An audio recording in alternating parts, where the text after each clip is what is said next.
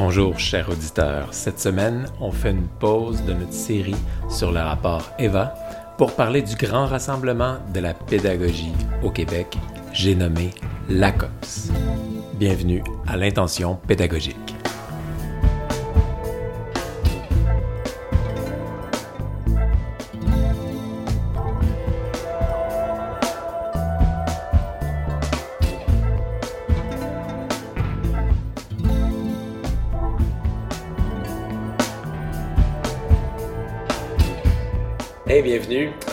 Épisode de l'intention pédagogique.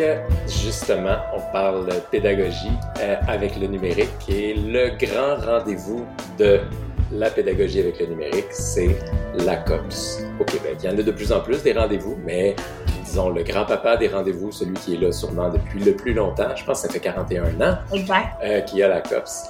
Pour parler de cette ACOPS 2023, je suis accompagné de Laurie Védard. Allô Laurie. Bonjour Alexandre. Et de mon autre collègue CP, Lynne-Marie Mathieu. Allô Lynne-Marie. Salut à vous deux. Vous êtes en forme? Oui. Ouais, c'est vendredi après-midi. On est super en forme, vraiment. vraiment réveillés. non, mais je vais se finir la semaine avec vous deux. Ça va être le fun.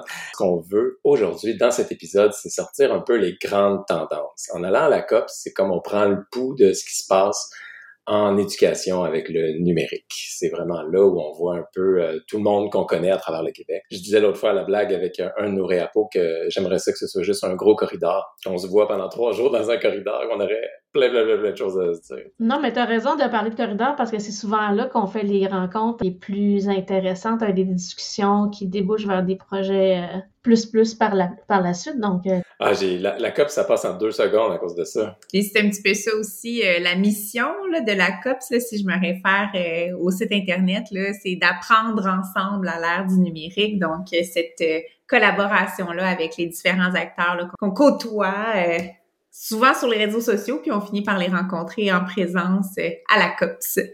Euh, vous autres, euh, qu'est-ce que vous avez fait dans le, premier jour, qui est souvent un peu à part? Le premier jour de la COPS, là, on est comme frais, on arrive, on est, euh, on est en forme. Souvent, là, c'est là qu'on fait le, le, le on, s'arrange pour aller faire vraiment une découverte. Là. Quand on s'inscrit pour quelque chose qui dure presque une journée, ben on essaie d'aller faire quelque chose qu'on n'a jamais fait. Là. Laurie, je t'écoute. Qu'est-ce que tu as fait, toi? Euh, ben, en fait, deux volets. Moi, je suis allée euh, vraiment main sur les touches euh, dans la créativité avec le numérique pour apprendre à programmer, comment créer une application avec nos tablettes iPad, donc avec le langage Swift une première exploration avec Swift, puis après ça, ben on peut développer nos applications, amener nos jeunes à développer des applications également. Donc ça, c'était le, mon avant-midi. Puis l'après-midi, ben, je suis allée avec un volet un peu plus réflexif. Moi, je suis une grande fan euh, du euh, récit du développement de la personne, donc qui nous amène à réfléchir de façon éthique aux grands enjeux. Donc l'atelier, euh, c'était qu'est-ce que tu fais sous ton sous ton ciel C'est vraiment avec l'accent québécois. Qu'est-ce que tu fais sous ton ciel Qu'est-ce que tu fais sous ton ciel euh, puis, euh, ben, je vous en reparlerai parce que c'est un de mes coups de cœur, là, justement. Donc, c'était mes deux volets pour la première journée. Lynne-Marie, toi? La première demi-journée, c'était sur l'intelligence artificielle et potentiel et défis pédagogiques avec euh, les gens du développement de la du récit développement de la personne. Et je crois que ça aurait pu être sur une journée parce que on a appris beaucoup le matin et l'après-midi ça aurait été intéressant d'aller vraiment expérimenter par la suite là euh, tous les outils puis avec les discussions qu'on a eues avec tout le monde là, ça aurait été intéressant de le faire sur une demi-journée mais je l'ai fait par la suite. Euh, en après-midi premier atelier avec un super trio là sur le podcast avec Sylvain Duclos avec des vrais pros. non, mais des gens qui, qui sont habitués d'en faire puis qui nous ressemblent, je trouve. Euh, Sylvain Duclos, Mira.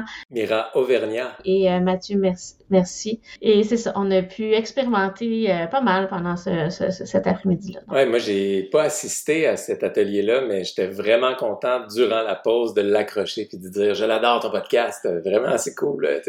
Continuez, c'est bon. Fait qu'on en profite. Je vais mettre le lien vers leur podcast aussi dans la description de notre podcast Parce que quand on écoute un podcast, on est toujours avide d'en découvrir d'autres habituellement. Puis celui-là, il est, il est vraiment excellent.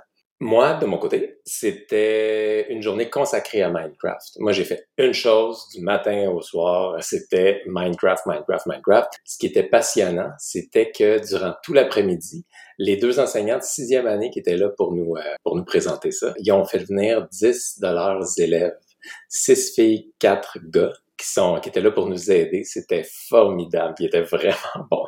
Ils nous trouvaient vraiment pas bons.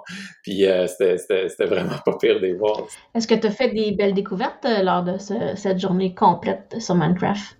Euh, ouais, ben je me suis rendu compte que l'avantage de Minecraft, c'est à quel point les jeunes aiment ça. Donc la motivation est très très intrinsèque. Et tu peux les faire travailler pour toi, ils sont vraiment contents de le faire. Fait que ces profs-là sont pas si bons en Minecraft, mais ils ont des élèves qui ont appris, qui ont, qui ont passé un paquet de niveaux, si on peut dire. Puis les élèves du plus haut niveau, ben, ils ont le privilège de passer du temps avec eux pour préparer les modules de cours, dans le fond. Fait qu'eux autres, ils font un croquis vite vite sur une feuille, ils donnent ça à leurs élèves, puis les élèves, ils partent, là, ils ont chacun leur spécialité, puis là, ben, ils font chacun un bout du monde, puis là, ben, ça va être le monde dont tout le monde va profiter ensuite. Donc, c'est vraiment intéressant de voir ça aller, là, à quel point c'est pas, les profs ont pas besoin de passer toute leur fin de semaine à construire des choses dans Minecraft.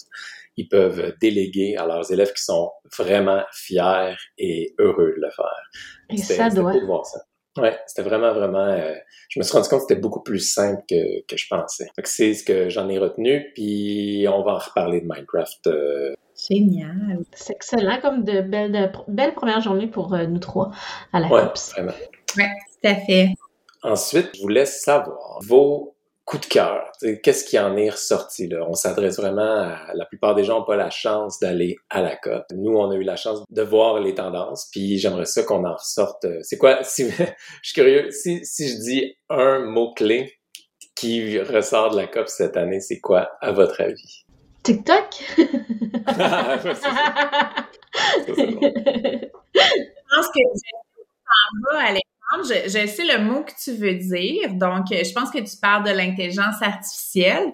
Euh, c'est une chose, exact, j'ai deviné dans tes pensées, mais il y a aussi euh, tout j'aurais le goût de dire réflexion ou euh, euh, tu sais par rapport au bien-être des personnes avec le numérique il y a quelque chose mais c'est peut-être parce que j'ai été dans plusieurs ateliers du développement de la personne donc on était beaucoup là-dedans dans tout ce qui est réflexion de nos usages de ce qu'on en fait euh, autant de l'intelligence artificielle que d'autres outils numériques qu'on utilise depuis plusieurs années.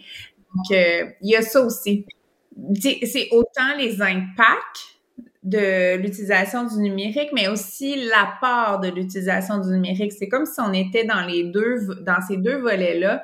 Donc, ça nous amène à réfléchir sur les bienfaits, mais également euh, pas les limites là, mais les peut-être les petits endroits où il pourrait y avoir des enjeux qu'il faut appréhender. Donc, garder en tête aussi. Donc, c'est un petit peu euh, ces aspects-là, moi, que j'ai retenu de mes ateliers cette année. Et moi, je me suis accroché les pieds sur une pensée tout le long de la COPS qui était post-pandémie et numérique. C'était ça qui me... On dirait que je voyais toujours comme oui, mais les enseignants euh, souvent disent ah oui, mais depuis la pandémie, j'y touche plus trop, euh, j'ouvre plus trop mes appareils. Donc tout le long de la COP, j'étais en train de me dire ok, comment leur faire voir à quel point c'est excitant le numérique, puis que on est après la pandémie, mais que c'est au quotidien. Donc là, l'intelligence artificielle qui vient toujours nous ramener. Donc euh, ça a été vraiment ça mon, mon feeling de la COPS on est après la pandémie, comment est-ce qu'on va ramener tout le monde dans le cell phone, le numérique, vous allez voir, euh, pas juste les gens qui participent, nous on est là parce qu'on aime ça, mais comment faire aimer euh, une fois que c'est terminé, qu'est-ce qui reste de cette pandémie, qu'est-ce qu'on a appris de ça, puis comment on va l'utiliser maintenant pour le présent puis le futur? Et peut-être qu'il y a ce besoin aussi de reconnecter avec l'autre. Donc, c'est peut-être cet enjeu-là aussi là, par rapport au bien-être. Donc, je le sentais beaucoup, beaucoup. Là. Donc oui, peut-être qu'on s'en éloigne un peu parce qu'on était tellement dedans, on veut reconnecter avec les gens, reconnecter avec la nature, ce qui nous entoure. Euh, mais c'est où on peut trouver cet équilibre-là entre euh, tout le temps euh, avec le numérique, mais aussi avoir nos, collègues, les enfants, les gens qu'on apprécie autour de nous, puis Donc. Euh, de cœur? Ben, je, peux commencer par mon premier coup de cœur parce que je l'aborde tantôt là, quand je parlais euh, de qu'est-ce que tu fais sur ton sel. J'aime bien ça dire cette phrase-là. Euh, ce que je trouve toujours intéressant des ateliers, là, comment ils l'amènent, parce que tu sais, l'idée c'est ok, les ados sont toujours sur leur sel, puis euh, on est, euh, excusez, je caricature, mais euh, c'est un petit peu ça qu'on entend. On voudrait l'inscrire. Ils sont, ils sont tout le temps sur leur sel. c'est pas faux là, ce n'est pas faux. mais qu'est-ce qu'ils font vraiment, puis tout ça, fait que tu sais, c'est intéressant parce qu'elles sortaient des statistiques. Évidemment là, admettons, je vous pose la question, 97% des jeunes ont répondu euh, quoi à ce qu'ils font sur leur cellulaire? Ben, les réseaux sociaux. ils communiquent avec leurs amis. Exactement. Donc, tout ce qui est contacts sociaux. Là, je fais encore un, lien avec le bien-être, les relations, tout ça, ce besoin-là d'être en contact avec les autres. Elles nous ont demandé, et ils, elles et ils, euh, il y avait Jérôme qui, les accompagnait. Euh, ce que nous, on faisait sur nos cellulaires, là, puis c'est pas tant différent de ce que les jeunes font, donc euh, il y a ce parallèle-là aussi qui est, quand même très intéressant. les plateformes les plus populaires chez les jeunes, qu'est-ce que vous pensez que, que ça pourrait être? La plateforme, attends, la plateforme. Ben, ça doit être TikTok, la plateforme. Non, presque. C'est Discord? Non. Instagram? Non, je vais vous le dire, c'est YouTube. Donc, la plateforme. Ah ouais, ouais, ouais. Déjà, c'est une enquête au niveau du Canada, donc on n'est pas euh, avec des données canadiennes. Donc, on est passé à, travers, là, je dirais, un, paquet de statistiques euh, comme cela. Puis, euh, vraiment, les, les, aspects, là, ils ont divisé leur présentation, leur rencontre, formation en trois volets. Donc, l'importance de bien informer les jeunes, justement, sur ces données-là. Euh, l'important aussi de créer un lien de confiance, donc euh, où il y a euh, méfiance, il n'y a pas de confiance. Donc si on arrive à trop, si on contrôle trop nos jeunes, ben la confiance se brise, puis de toute façon, on vont trouver des façons détournées d'arriver à leur fin. et l'autonomie aussi, de les rendre autonomes dans tout le questionnement qui entoure leurs usages, mais toujours jamais dans le jugement, toujours avec des questions ouvertes pour les amener à réfléchir. Donc, euh, je, pense à notre collègue Mélissa qui nous rappelle toujours qu'on doit éduquer au lieu d'interdire. Puis je pense que c'est ça s'arrime bien avec nos valeurs euh, du CSSMI également. Donc, dans l'aspect plus information, là, euh, il référait beaucoup ben, aux données, aux statistiques, mais aussi aux inégalités numériques qui ont référé au, rapport du CETREC qu'on en a parlé là, dans les derniers euh, podcasts, là, justement. C'est pas tous les jeunes qui ont le même rapport euh, au numérique ou en tout cas qui ont le, les mêmes usages du numérique. Il y a quand même quand, des inégalités. Ouais, peux-tu, peux je peux juste arrêter pour ça, développe là-dessus un peu? Ben, je vais développer avec ce que j'en, moi j'en ai compris, puis avec ce que j'ai déjà lu sur le sujet. Alexandre, si tu me permets, je pourrais référer aussi à la présentation qu'ils ont fait là, les, les gens du développement de la personne. Les jeunes qui euh, seraient issus de milieux, euh, je dirais, euh, socio-économiques plus défavorisés auraient des accès au numérique Bien sûr, presque tout le monde euh, aujourd'hui a un accès à un appareil mobile, mais les usages qui vont en être faits vont être davantage de type euh, consommation, de type ludique et tout ça, tandis que des jeunes dans des milieux socio-économiques un petit peu plus, euh, je dirais, favorisés ou en tout cas que les parents sont éduqués à ces usages-là, euh, ben, auraient des usages qui vont être plus bénéfiques pour euh, leur euh, développement, donc le plus en lien avec les apprentissages ou euh, l'utilisation là pour qui va avoir un apport sur leur quotidien, leur travail, leurs travaux, etc. Donc ça c'est ce que j'ai déjà lu dans le passé. Eux ils parlaient beaucoup de, de, de sensibiliser les jeunes à cette ces inégalités-là numériques là, qui, qui existent. Là. Donc ça, c'était un des aspects. Puis euh, de parler également d'éducation aux médias. Ils ont abordé beaucoup cet enjeu-là et d'avoir aussi, d'amener les élèves à développer une pensée critique par rapport à tout ce qui est euh, numérique, évidemment. Puis par rapport à la confiance, ben je, l'ai déjà mentionné là, mais quand les jeunes sentent qu'ils sont contrôlés, qu'on restreint euh, les, les, temps d'écran, euh, le Wi-Fi, même dans les écoles, tu sais, on dit ok, on interdit le cellulaire, ben là évidemment ils ont plus de confiance, puis c'est peut-être là qu'il va y avoir euh, des dérapes. Et l'autonomie, ben je, ça éduquer au lieu d'interdire. Euh, super intéressant. je cite ma collègue Mélissa. Il y avait des ressources, là, les jeunes Canadiens dans un monde branché. C'est super intéressant à aller je dirais, consulter là, pour savoir un peu le portrait de ce qui se passe au Canada pour nos jeunes. Il y a plein, plein, plein de statistiques. Ça nous aide. Ça nous donne des guides, là, je pense, pour euh, pouvoir euh, amener nos jeunes à réfléchir, poser des questions ouvertes, comprendre leur réalité qui est pas la même que nous. Donc, euh, avoir cette ouverture-là plutôt que de juger. Excellent. Ça, ça me fait penser que, tu sais, cette année, mettons, moi, j'ai vu du TikTok à la COPS j'ai vu l'intelligence artificielle. C'est toutes des choses qu'on peut voir comme des agressions sur le monde scolaire. Euh, c'est difficile pour un prof de compétitionner avec une vidéo TikTok. C'est, c'est pas nécessairement évident de, d'être aussi court, bref, intéressant, flash, ouais. L'intelligence artificielle aussi, ça, ça remet en question ce qu'on demande aux élèves, tout ça. Puis il y a quelque chose qui vient rejoindre ce que tu viens de dire, Laurie, c'est que dans tout ça, on dirait que souvent la solution, c'est de, de l'absorber, c'est de pas faire semblant que ça n'existe pas, d'aller chercher le meilleur de ça pour devenir de meilleurs pédagogues. C'est pas juste les jeunes faites du TikTok puis aller sur TikTok pour faire mon cours, c'est pas ça, mais c'est d'aller prendre ce qui est bon là-dedans.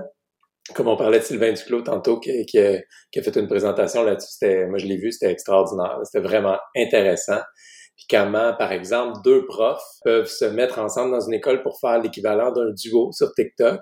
Et euh, ils font pas ça sur TikTok du tout, là. ils font ça dans l'application Canva, puis ils en profitent pour rendre le contenu très, très bref, intéressant, concis, clair, facile à réécouter pour les élèves. C'est tout du bon, là. C'est juste mieux qu'un prof qui dit bon aujourd'hui on va parler du triangle de Pythagore. Là, tu sais, lui, l'exemple qu'il donnait, c'est par exemple il fait des push-ups avec la prof d'éduc. Là, Annie, il faudrait vraiment que tu m'aides. Il faut que tu me montres comment est-ce qu'on fait des vrais push-ups parce que clairement, là, le sport, c'est pas ma force. Ça va me faire plaisir, Sylvain, de t'aider. Fait que je présume que je commence par m'installer au sol. Bravo, Sylvain, t'es vraiment perspicace. Comme ça? Non, faut vraiment que ton taille un angle de 90 degrés ici, donc avec ton bras. Oh! Je trouve que c'est pas précis. T'as-tu une équerre? Non, attends, j'ai une idée. On va utiliser Pythagore. Mon dos, c'est l'hypoténuse, puis mes bras, c'est une des. Une quoi? Hey, Sylvain, écoute, là, on ne compliquera pas à aller aujourd'hui, là. Mais juste tes bras à 90 degrés. Maudit que vous êtes pas précis, prof d'éduc. Cette espèce de principe-là, qui, je pourrais donner un autre exemple avec ChatGPT, toute l'intelligence artificielle, ben, si on l'utilise en faisant pas semblant que ça n'existe pas, ça devient quelque chose qui, qui peut juste enrichir notre enseignement.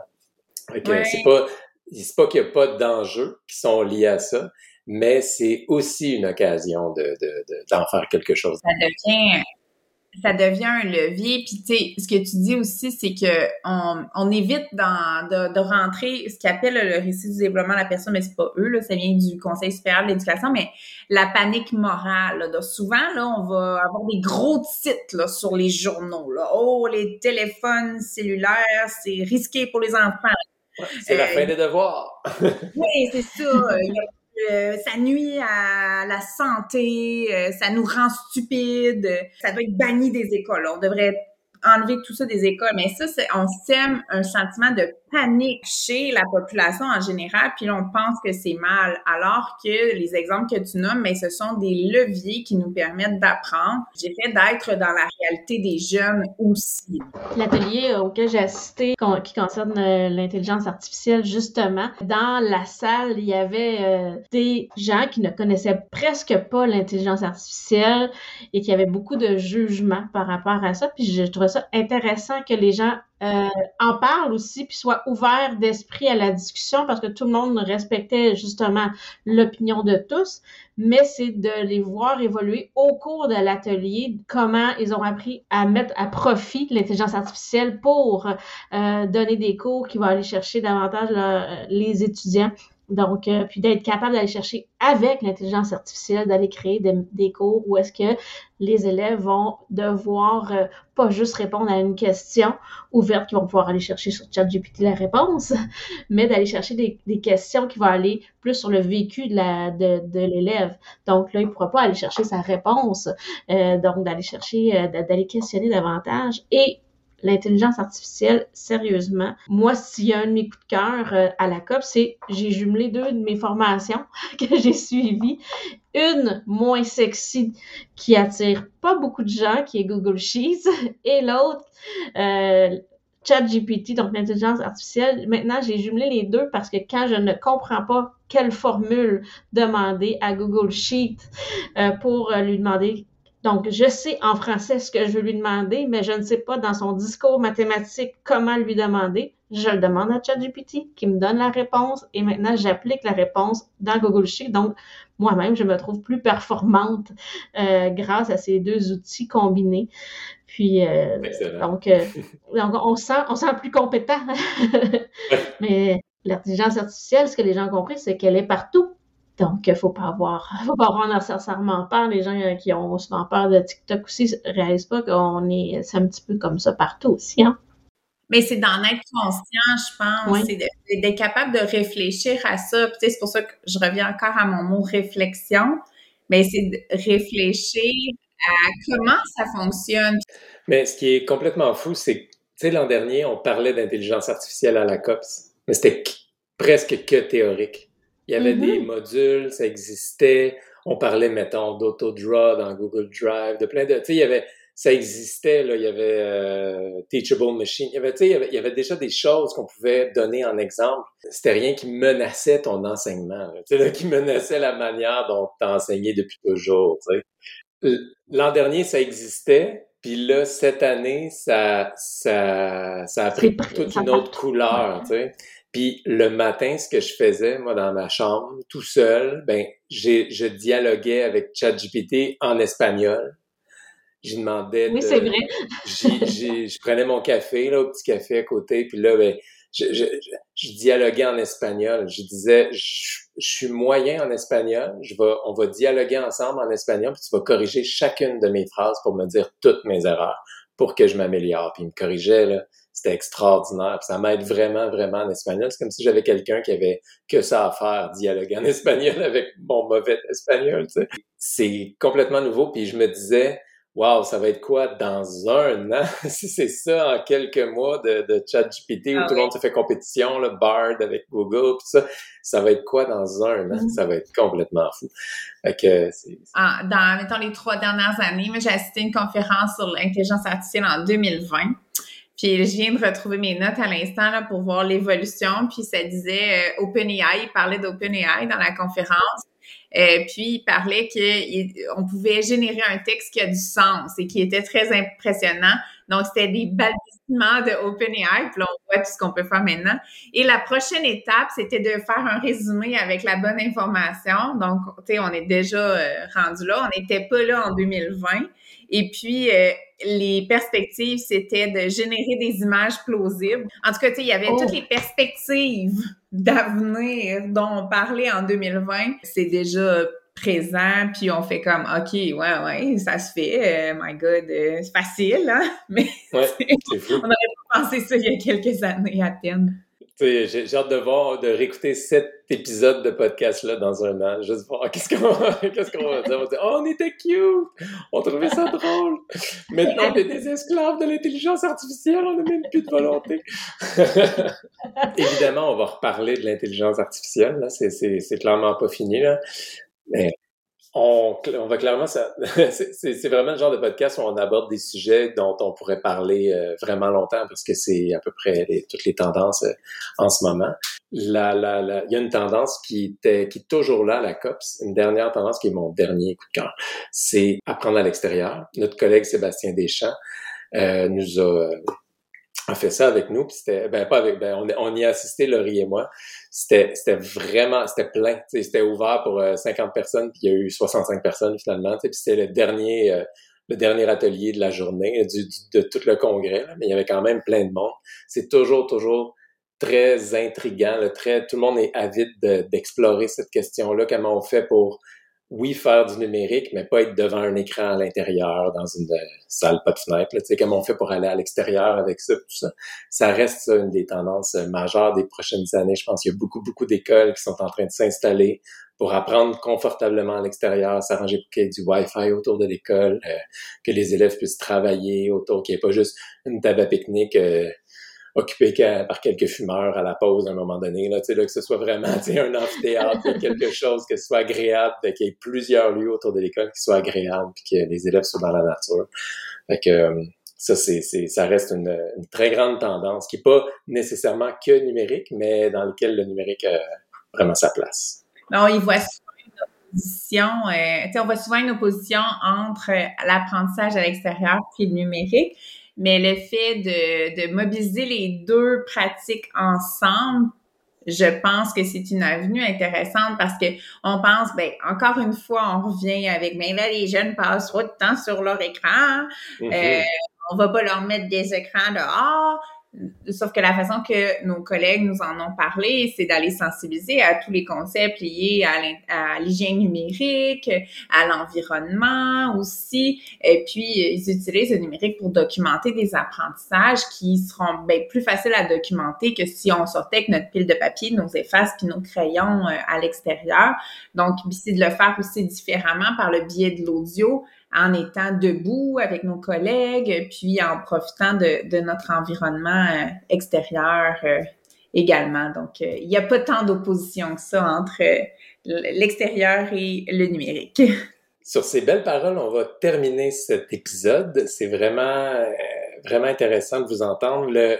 On va mettre les liens de ce dont on a parlé. Tout ce qu'on peut mettre en lien, on va le mettre en lien, en référence dans le podcast.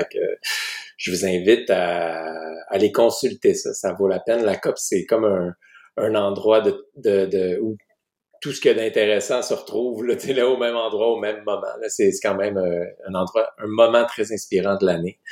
Que tant mieux si on peut le, le promouvoir, euh, si on peut le partager un peu à notre façon avec ce podcast. Puis moi, je veux quand même en profiter pour féliciter les animateurs euh, que nous connaissons qui étaient là. Donc, euh, comme des collègues euh, qui étaient là, justement, Sébastien, notre collègue qu'on on a la chance d'avoir avec nous au CSSMI.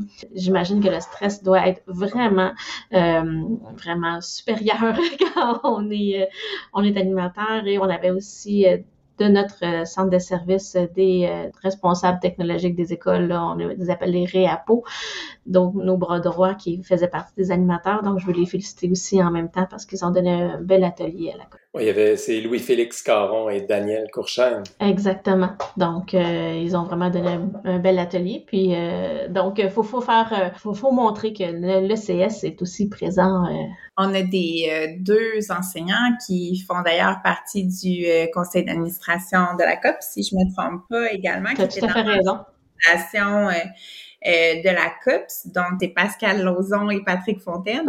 Exactement. Donc, on les remercie d'ailleurs parce que c'est un gros travail d'organisation, ce beau congrès. Oui, je termine en incitant les gens qui sont jamais allés à la COPS. C'est toujours début avril chaque année toujours à Québec, toujours entre le Hilton et le Delta, là, dans le centre des, des c'est quoi, c'est le centre des, congrès là-bas. Vraiment, je vous invite à faire une demande à votre, euh, à vos gestionnaires. Ça vaut, ça vaut vraiment la peine euh, d'aller y faire un tour. C'est très, très, très agréable. Alors, merci beaucoup. On se revoit bientôt dans un prochain épisode. Au revoir. Bye bye.